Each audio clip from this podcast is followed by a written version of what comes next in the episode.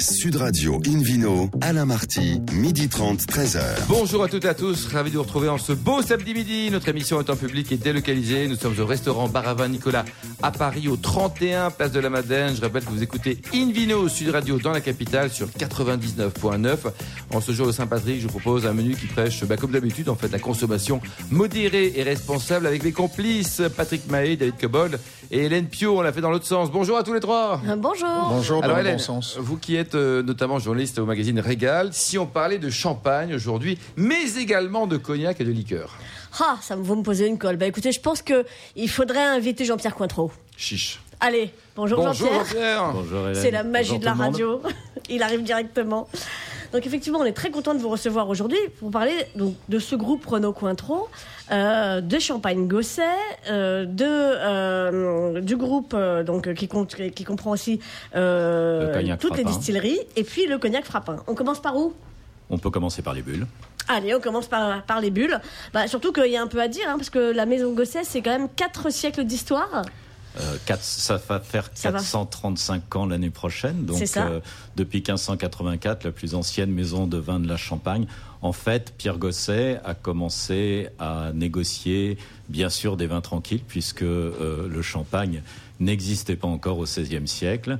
Mais euh, grâce aux Anglais, n'est-ce pas David, les bouteilles sont devenues plus solides et puis euh, l'effervescence a pu se développer dans la bouteille. Et donc, euh, à partir du 17-18e siècle, on a pu développer du champagne et donc la famille Gosset, pendant 16 générations, a développé des ventes de vin. Donc euh, Pierre Gosset, vous l'avez cité, donc seigneur et échevin d'Aï. Euh, vous n'êtes plus ni seigneur ni, ni, ni échevin à Aï? Non, vous êtes mais toujours à Haï, non? nous sommes toujours à Haï, Bon. mais aussi à Épernay.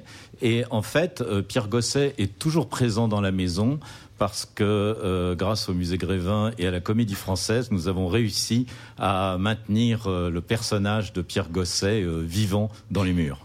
Oh, c'est merveilleux Ah, la c'est technique merveilleux. moderne. Ah oui, c'est formidable. C'est- c'est- ça, ça me rappelle un candidat euh, à l'élection présidentielle qui arrivait à se produire en deux endroits en même temps. Oui, c'est ça. Vous avez voté pour lui. David Ben non, vous êtes anglais. Ben non, non, je n'aurais pas Et vous voté auriez pour lui. voté pour lui ou Non, pas non, sûrement pas. Alors, Hélène. Ah, Et puis on, on a parlé de Pierre Gosset depuis euh, plus, de, plus de siècles et on en parlera pendant plus longtemps, je pense, que du candidat à l'élection présidentielle. Allez, ça c'était cadeau. Euh, le champagne Gosset aujourd'hui commercialise un million de bouteilles, c'est ça? C'est ça, absolument. Chiffre d'affaires? Chiffre d'affaires, euh, 25 millions. 25 millions d'euros. Et, euh, et beaucoup à l'export. Hein. Alors effectivement, euh, pour l'ensemble de, de- des produits euh, de notre groupe familial, euh, l'exportation est la clé du développement. Euh, pour euh, le champagne, c'est euh, légèrement au-dessus de 50%, mais le cognac, lui, s'exporte à plus de 90%. Les liqueurs, c'est seulement 40%. Euh, alors effectivement, du, coup, on, fait la transition euh, vers, euh, vers le cognac. Donc le groupe Renault Cointreau, c'est aussi le cognac frappin. Bah, c'est d'abord le cognac frappin, puisqu'en fait, ce sont les racines familiales, grâce à un domaine de 240 hectares en Grande Champagne, qui est le premier cru du cognac. Et donc, nous avons la particularité de ne travailler qu'avec nos propres eaux de vie. C'est-à-dire que nous sommes un négociant, mais nous n'achetons aucune eau de vie à l'extérieur. Et c'est grâce aux stocks qui ont été accumulés par des générations précédentes, euh, à la fois de la famille et euh, des maîtres de chais qui les ont euh, bien soignés, bien élevés, que nous pouvons aujourd'hui proposer toute une gamme de cognac qui va euh, du petit dernier que nous présentons à Provine euh, à partir de ce week-end, c'est-à-dire le 1270, et qui vont jusqu'à des carafes euh, extra et donc des cognacs dont euh, 80 à 90% du volume s'est évaporé grâce à la part des anges. Alors parlez-nous de ce 1270. C'est en fait un cognac jeune euh, que l'on peut situer euh, proche d'un VSOP qui est destiné à tous les emplois de cognac euh, que l'on peut euh, rêver euh, dans le monde actuel. C'est-à-dire non seulement, bien sûr, la consommation traditionnelle française en digestif, mais également euh, la consommation en cocktail. Mais je pense que vous parlerez de cocktail plus tard euh, au sujet d'autres eaux de vie. David Cobold Euh, juste une question. Est-ce que je me souviens de Patrick Mahé qui va nous parler de, de Saint-Patrick euh, tout à l'heure, euh, nous a fait part de la baisse des stocks de vieux eaux de vie dans le cas des Scotch whisky.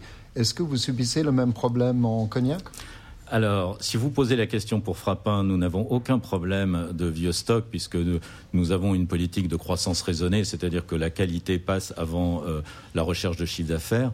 Néanmoins, il est vrai que le développement exponentiel du cognac depuis quelques années fait qu'il euh, peut y avoir pour certains producteurs un défaut d'approvisionnement. Mais encore une fois, nous ne produisons qu'avec nos propres eaux de vie, donc c'est Dame Nature qui nous donne ce que nous pouvons rentrer dans les stocks. Mmh. Mais juste un mot sur cette remarque qui a été faite. Juste un petit mot. C'est parce qu'en Écosse, il y avait ces ruptures de stock dans certaines distilleries qu'on a produit depuis des, des, des, des whiskies qui n'ont pas d'âge, qui n'ont, qui qui, pas de compte d'âge. Oui. Non-age statement. Alors, à Cognac, euh, vous savez que nous avons euh, donc un, un, développement euh, naturel VS, VSOP, XO, Extra, qui sont donc des catégories de cognac d'âge différents.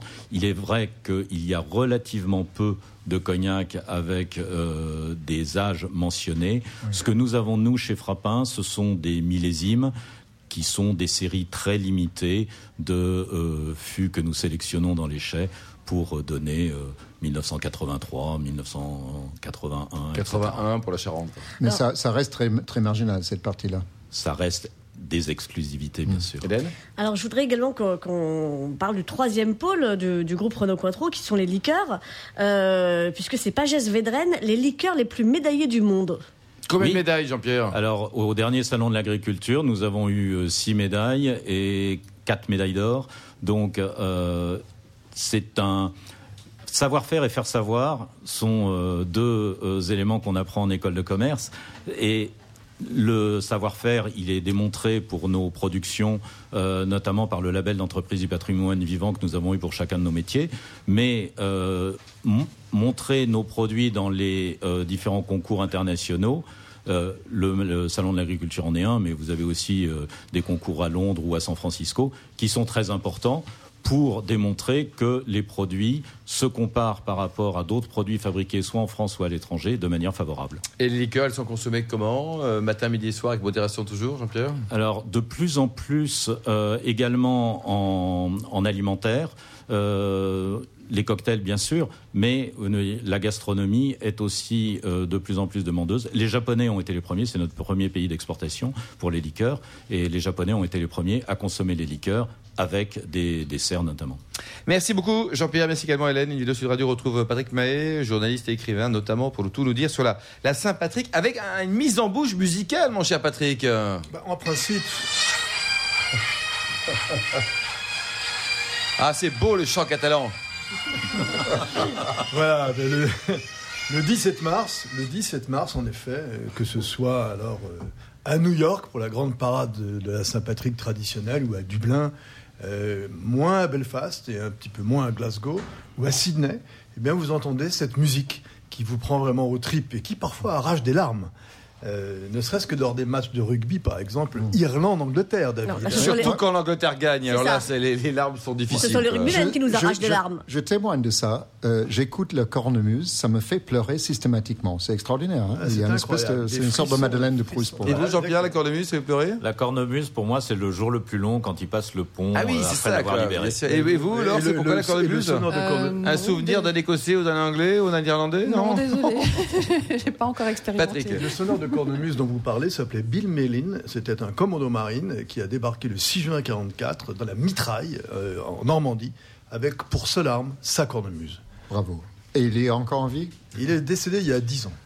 Il y a 10 ans, toujours avec la cornemuse. Mais, Alors, il savait fêter la Saint-Patrick et, fréquenter les pubs de bonne qualité, naturellement. Alors qu'est-ce qu'il faut faire? Il faut aller où? Alors racontez-nous.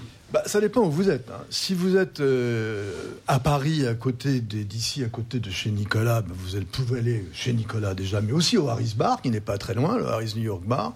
Et si vous êtes en Irlande, je peux vous donner un certain nombre d'adresses, j'en ai pas mal, hein, que ce soit auprès du Shelbourne Hotel à Dublin, mais surtout dans des pubs chantants, les singing pubs là où il y a de la musique, de la chanson, de l'ambiance. Vous chantez bien, vous, Hélène, ou pas? Vous chantez bien? Ah, euh, Avec la cornemuse et après trois whisky, en fin de Saint-Patrick, le lendemain de Saint-Patrick, je chante à merveille. Avec modération. je, vous recommande, euh, je vous recommande le pub O'Donohue's à Dublin, près de St. Stephen's Green qui est un pub historique, extraordinaire, où les Dubliners se sont créés, où vont chanter les Wolf Tones et où chaque invité qui a bu plus de trois whisky est invité à prendre également euh, avec le micro. modération, avec, toujours. Avec modération, le micro, de- avec les banjos et les violons. Alors ça, c'est une vraie tradition. Je suis allé dans les pubs en Irlande où c'était affiché obligation de chanter. Obligation de chanter. Par Singing contre, chanson politique interdite Ah, pour éviter des problèmes. ben, tant mieux. ce qui est aussi bien. Chanson paillarde Surtout dans certains Ah quartiers. oui, oui, tout, le reste, conseillé. tout le reste. Donc voilà, cette effervescence de la Saint-Patrick, c'est c'est presque le nouvel an au printemps, ou le nouveau printemps euh, du monde celtique. Puisque, en fait, euh, je, je pense à des vieilles parades de la Saint-Patrick qui remontent au 19e siècle à New York, par exemple, où sur la 5e avenue, il y avait plus de monde, davantage de monde, participants, euh, gens de la parade, euh, sonneurs de cornemuse, que pour le défilé de la fin de la guerre de sécession, par exemple, qui s'était produit juste quelques années plus tôt. Et j'ai aussi une anecdote de, de- et tout à fait historique et tout à fait ah, particulière qui s'est passée à Dublin le jour d'une Saint-Patrick en 1841, où un prédicateur anti-alcool, ça existe, euh, avait rassemblé. Oh, il y en a encore. Et il y en a en Irlande. portent- Quelques-uns. Et on les reconnaît parce qu'ils portent un petit sacré-cœur euh, à la boutonnière. Il avait rassemblé 75 000 personnes euh, dans Phoenix Park. Alors, le mot whisky en langue gaélique, on dit whisky baha, et euh, l'eau claire, c'est Faihan euh, euh, baha euh, whisky. Et du coup, il y avait les partisans du whisky baha qui luttaient contre les partisans de l'eau claire. De l'eau claire. Euh, au- au- au- Qui a gagné à ce Phoenix match-là Park. Eh bien, euh, il a Un réussi. certain dont Jean-Pierre Cointreau qui a Il- gagné. Il a réussi à faire fermer pas mal de, de- de tavernes, un peu, ou plutôt de bouges. Il y avait énormément en Irlande, mais le whisky s'est sauvé, a, a gagné cette bataille. Le trèfle, donc, a surnagé, et, et- et il est au-dessus de l'eau bénite, finalement. donc voilà un peu cette, cette ambiance incroyable qui prend tous les pays celtiques. En fait, les pays celtiques, il y en a six réellement. Il y a la Bretagne, bien sûr, ici. Il y a l'Écosse, l'Irlande, l'île de Man, la Cornouaille, le Pays de Galles. Ce sont les six principaux. Et on y adjoint la Galice, euh, qui est euh, un pays celtibère, ainsi que les Asturies. Et, et ce sont les principaux pays. Mais évidemment, du fait des émigrations, eh bien, l'Amérique du Nord est complètement a été envahie pendant un long moment d'une grande émigration forcée, il faut le dire, d'Irlandais, mais on les retrouve également en Australie, euh, dans, dans tout le coin de la côte Est, et en Nouvelle-Zélande, où ce sont les Écossais. Merci beaucoup, Patrick. Vous nous rappelez le, le titre de votre livre, Patrick Mahé Culture Whisky. Culture Whisky. Merci, Patrick. Dans quelques instants, le vidéo quiz pour gagner plein de cadeaux en jouant sur invinoradio.fm. Et puis ensuite, un duo qui est assez étonnant entre le vin et les cépages. Sud Radio Invino, Alain Marty, midi 30, 13h. Retour au restaurant Bar à Vin Nicolas pour cette émission en public et délocalisée. Nous sommes à Paris au 31 Place de la Madeleine avec Hélène Pio et puis le Vino Quiz, Hélène. Est-ce qu'il est compliqué cette semaine? Non, je vous en rappelle le principe. Chaque semaine, nous vous posons une question sur le vin et le vainqueur gagne un exemplaire du guide Hubert. La semaine dernière, la question était parmi ces appellations, laquelle est un cru du Beaujolais? Vous aviez le choix entre A. Répaille, B. Régnier ou C. Buzet. La bonne réponse était bien sûr B. Régnier. Alors pour ce week-end, en quelle année la maison Champagne-Gosset, la plus ancienne maison de vin champenoise, a-t-elle été fondée? Si vous avez bien écouté Jean-Pierre Cointreau, à votre avis la Qui ne réponse va est rien dire, Jean-Pierre, bien sûr. la réponse est A. 1564, réponse B 1584 ou réponse C 1624. Pour répondre et gagner un exemplaire du guide Hubert, rendez-vous toute la semaine sur le site invinoradio.fm, rubrique Vino Quiz, et le gagnant sera tiré parmi les bonnes réponses. Merci beaucoup, Hélène. David Cobold, vous qui êtes le cofondateur de l'Académie de Paris. Est-ce qu'on peut décrire un vin en, en nommant son cépage Alors, euh, il se trouve que la semaine dernière, j'ai parlé du- d'un cépage, le Sauvignon blanc, et d'une région particulière, la, la Steiermark ou la Styrie, euh, dans le sud de l'Autriche. Et j'ai trouvé que le, le vin, le moment était venu de parler un peu de cette question d'une manière globale, c'est-à-dire le rôle du cépage. Euh, autant vous dire de suite ma réponse à la question posée dans le titre peut-on cerner un vin en nommant son cépage? Ma réponse serait non, avec un grand N. Mais Avec un grand M. mais euh, bien sûr, ça joue un rôle. Euh, si on pouvait cerner le, le style d'un vin par le cépage, on pourrait dire que tous les Sauvignons blancs ou tous les Chardonnays du monde se ressembleraient totalement. Tous les chardonnays seraient des gossets. Euh, par exemple, encore que Gosset utilise d'autres cépages, donc c'est un peu plus complexe que ça. Heureusement.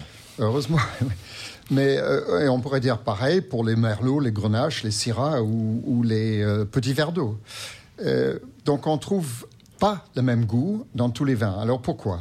Pour dire les choses simplement, euh, j'estime qu'il y a trois facteurs principaux euh, qui interagissent pour donner un style particulier à chaque vin. D'abord le milieu dans lequel le, raisin a été cultivé, c'est-à-dire la localité avec son mésoclimat, sa topographie, son régime hydrique euh, lié au sol, les cépages, le ou les cépages utilisés, parce que parfois il y en a plusieurs, donc ça devient encore plus compliqué. Eh bien, également, le troisième axe, c'est les méthodes de production qui vont du vignoble jusqu'à la mise en bouteille, avec toute l'énorme liste de choses qu'on peut, qu'on peut trouver. Euh, déjà, ça constitue une belle palette de variables, et on peut en rajouter d'autres, bien entendu. Euh, autrement dit, l'affaire commence d'une manière assez complexe. Euh, le vin est complexe, je suis désolé. On va essayer de le simplifier. D'où l'intérêt de Invino Sud eh ben, D'où l'intérêt d'écouter Invino. Euh, prenons quelques exemples pour illustrer l'hypothèse. Ça serait un peu plus clair. On va prendre un cépage, peut-être le plus connu des cépages blancs, le plus planté dans le monde, pas exactement le plus planté, mais le plus planté pour des vins fins, c'est le chardonnay. Le vin de Chablis est fait uniquement avec le cépage chardonnay à 100%, quel que soit le niveau, le producteur, euh, le niveau hiérarchique euh, de Chablis. Mais on trouve aussi ce cépage dans plein de régions en France, de la Champagne jusqu'au Languedoc, et dans quasiment tous les pays viticoles au monde. Ma question donc serait, est-ce qu'en goûtant un Chablis, un Chardonnay de Pays d'Oc et un Chardonnay de la vallée centrale de Chili, on trouve les mêmes goûts? La réponse est bien sûr non. Et heureusement, David. Et heureusement, sinon euh, on serait hors sol quelque part. Euh, quelqu'un qui goûte par exemple que les vins de Chablis, un grand spécialiste des vins de Chablis, je sais pas, Bernard Burchi ou quelqu'un comme ça, est-ce qu'il va trouver le même goût entre un chablis vinifié en cuve inox et un, chablis vinifié en barrique de chêne? Eh bien non, il va trouver des nuances, des différences plus ou moins importantes selon le cas. Est-ce qu'en goûtant un petit chablis, un chablis, un chablis première cru, un chablis grand cru, avec un niveau de concentration qui va croissant, est-ce qu'il va trouver le même goût? On est encore dans la nuance. Et pourtant, ils s'appellent tous Chablis. Ils s'appellent tous Chablis. Ils sont tous faits. Ils sont tous faits avec le Chardonnay. Donc, on a des différences. Est-ce qu'entre un millésime et un autre, c'est toujours le même goût? Non. Donc, on ne peut pas cerner complètement un vin par le cépage. En revanche, c'est indéniable. Ça contribue très fortement à, à déterminer le style d'un vin.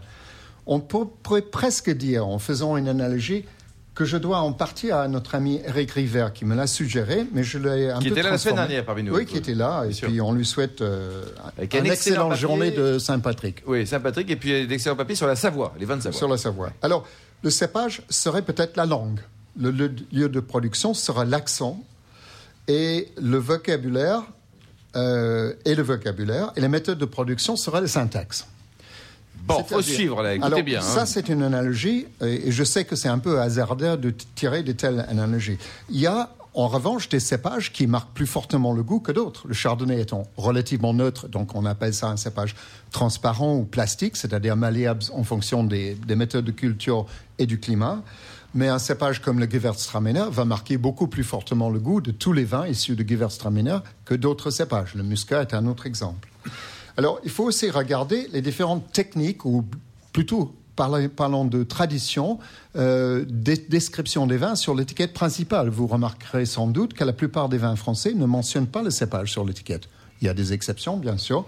Le cas de l'Alsace, le cas des Sauvignons C'est une bonne chose, ça, David, pas Je ne porte pas un jugement. C'est un constat. C'est un constat issu d'une tradition. Alors, quelle est cette tradition?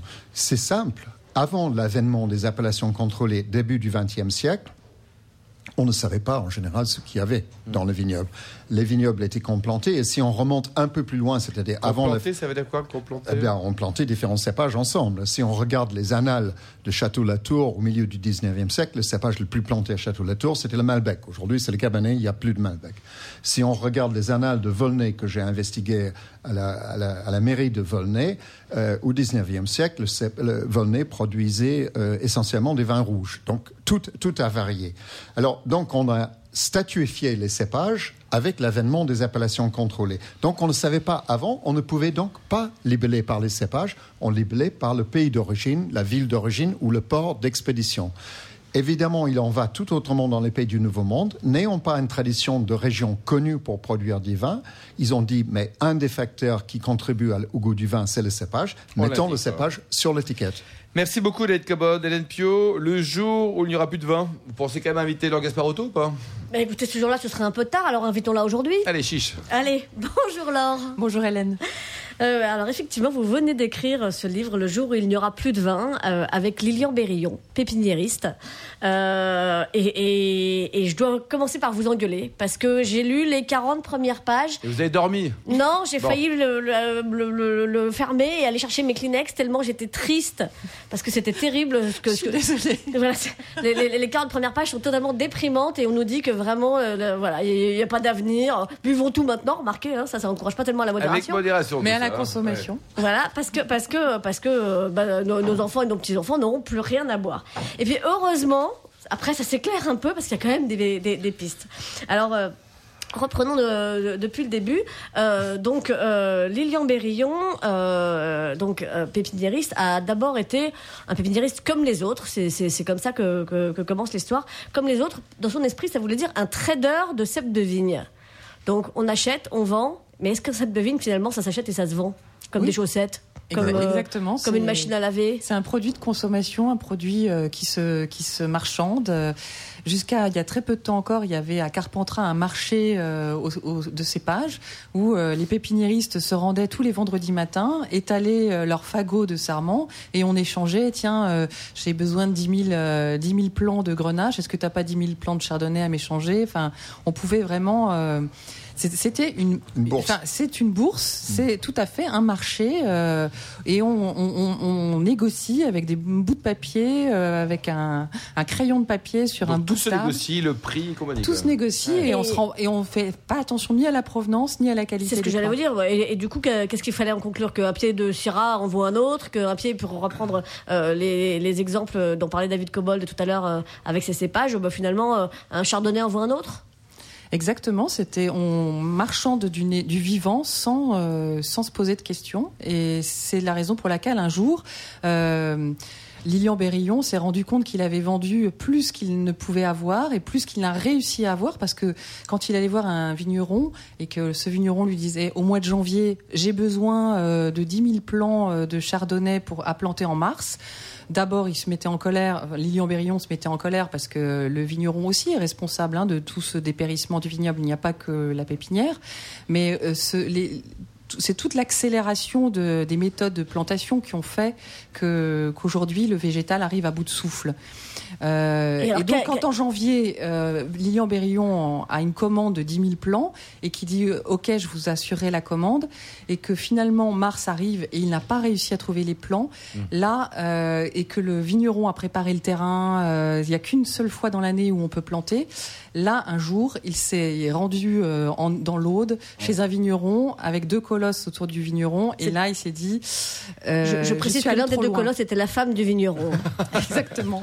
la, la, scène est, très très bien décrite dans, dans, le livre. Et effectivement, et, elle serre le cœur parce qu'on comprend bien que ce vigneron, lui, il a besoin de planter là, maintenant, tout de suite. Bien sûr, bien sûr. Euh, parce que son sol est prêt, parce que c'est la bonne saison pour le faire. Et puis que, ben, en face, il a un gars qui, euh, de la même façon que quand on vous vend une voiture, vous dit, ah bah non, elle est pas prête, vous l'aurez dans deux mois, elle est pas encore sortie du garage. Bah là, c'est pareil, il vous dit, ah bah les cèpes de vigne, je les ai pas. Sauf que, sauf que c'est un, vrai problème. Euh, vous pensez un peu comme eux, là? Vous êtes inquiet aussi? Oh, je pense que nous faisons surtout attention, une fois qu'on les a plantés, que les euh, plantations restent dans le sol et ne soient pas prélevées par euh, des gens malfaisants. il y a des voleurs de Il y, a même des voleurs de, de cèpes. Mais alors, dans, donc, pour, pour euh, ce qui est des, des cèpes là, de, de, Lilian Berillon, effectivement, un jour, il en a eu marre.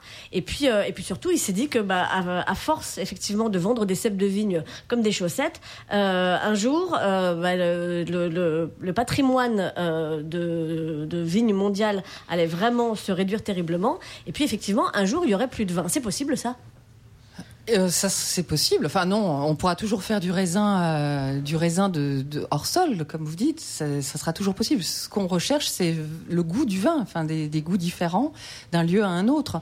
Et quand vous dites que Lilian Berillon en a eu marre, c'est pas vraiment qu'il en a eu marre, c'est que progressivement, ses relations se sont coupées. Elle s'est coupée de, toutes les relations qu'il avait avec les vignerons, avec les autres pépiniéristes, avec sa femme. Il s'est isolé. Il s'est isolé. Il s'est isolé. Pour terminer, Laure, une, une note positive quand même même pour lire ce bouquin Parce qu'on a vu les 40 premières pages compliquées, le reste est parfait. Qu'est-ce qu'on peut dire sur l'avenir du vin français en fait, du il y a, il y a aujourd'hui un plan national contre le dépérissement du vignoble. Euh, Lilian Bérillon, c'est juste une voie qui propose une solution, mais toute la pépinière aujourd'hui propose d'autres solutions. solutions. Et le livre est Vous formidable. nous rappelez le, le titre du livre, le prix Le jour où il n'y aura plus de vin chez Grasset, 18 euros, et vraiment c'est bien. Génial, merci Hélène, merci Laure, Merci, Patrick, David, tout le monde. Fin de ce numéro d'Invino Sud Radio. Pour en savoir plus, rendez-vous sur le site euh, On se retrouve demain à 12h30 pour une nouvelle émission, toujours en public et délocalisée, au restaurant Baravin Nicolas Paris, place de la Madeleine. D'ici là, excellent déjeuner à l'écoute de Sud Radio et surtout observez la plus grande des modérations.